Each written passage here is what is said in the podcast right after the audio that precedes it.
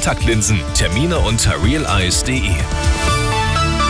Schönen guten Morgen, es ist 8 Uhr, die Nachrichten mit Chantal Martin. Zuerst das Wichtigste aus München und der Region.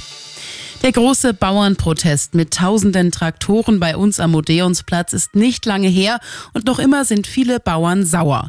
Nicht nur in Deutschland. Deshalb treffen sich heute die Agrarministerinnen und Minister der EU-Staaten in Brüssel. Arabella München-Korrespondentin Sarah Geiser.de. In etlichen EU-Staaten gehen die Landwirte zurzeit auf die Straße. Sie protestieren gegen EU-Handelsabkommen, Bürokratie und Umweltauflagen. Das setzt auch die Politik hier in Brüssel immer mehr unter Druck. Die EU-Kommission hat schon Forderungen der Landwirte nachgegeben und Lockerungen auf den Weg gebracht.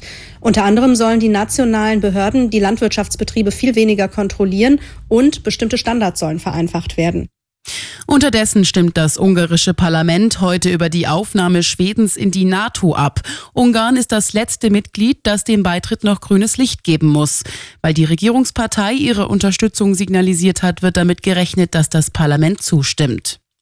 Über 50.000 Teilnehmer waren da in Hamburg bei einer Demo gegen Rechtsextremismus. In Dresden haben sich 20.000 Menschen versammelt. Und auch bei uns in der Region hat es wieder Kundgebungen gegeben, im Landkreis Miesbach zum Beispiel, unter dem Motto Holzkirchen ist bunt, mit um die 1.500 Teilnehmern. Der Grund hier unter anderem der Widerstand in Warngau gegen eine geplante Flüchtlingsunterkunft. Und das ist sonst noch los in München und der Region. Bei uns in der Stadt hat es vergangenes Jahr so wenig Verkehrstote wie lange nicht gegeben. Das hat die Polizei jetzt mitgeteilt. Zwölf Menschen sind demnach gestorben. Immer noch zwölf Verkehrstote zu viel, sagt der Münchner Polizeivizepräsident Michael Dibowski. Das Ziel null Verkehrstote bis 2050.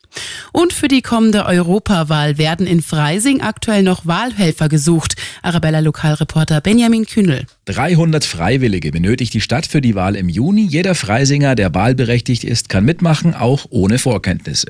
Andere Orte in der Region brauchen ebenfalls noch Unterstützung, zum Beispiel Gauting im Landkreis Starnberg.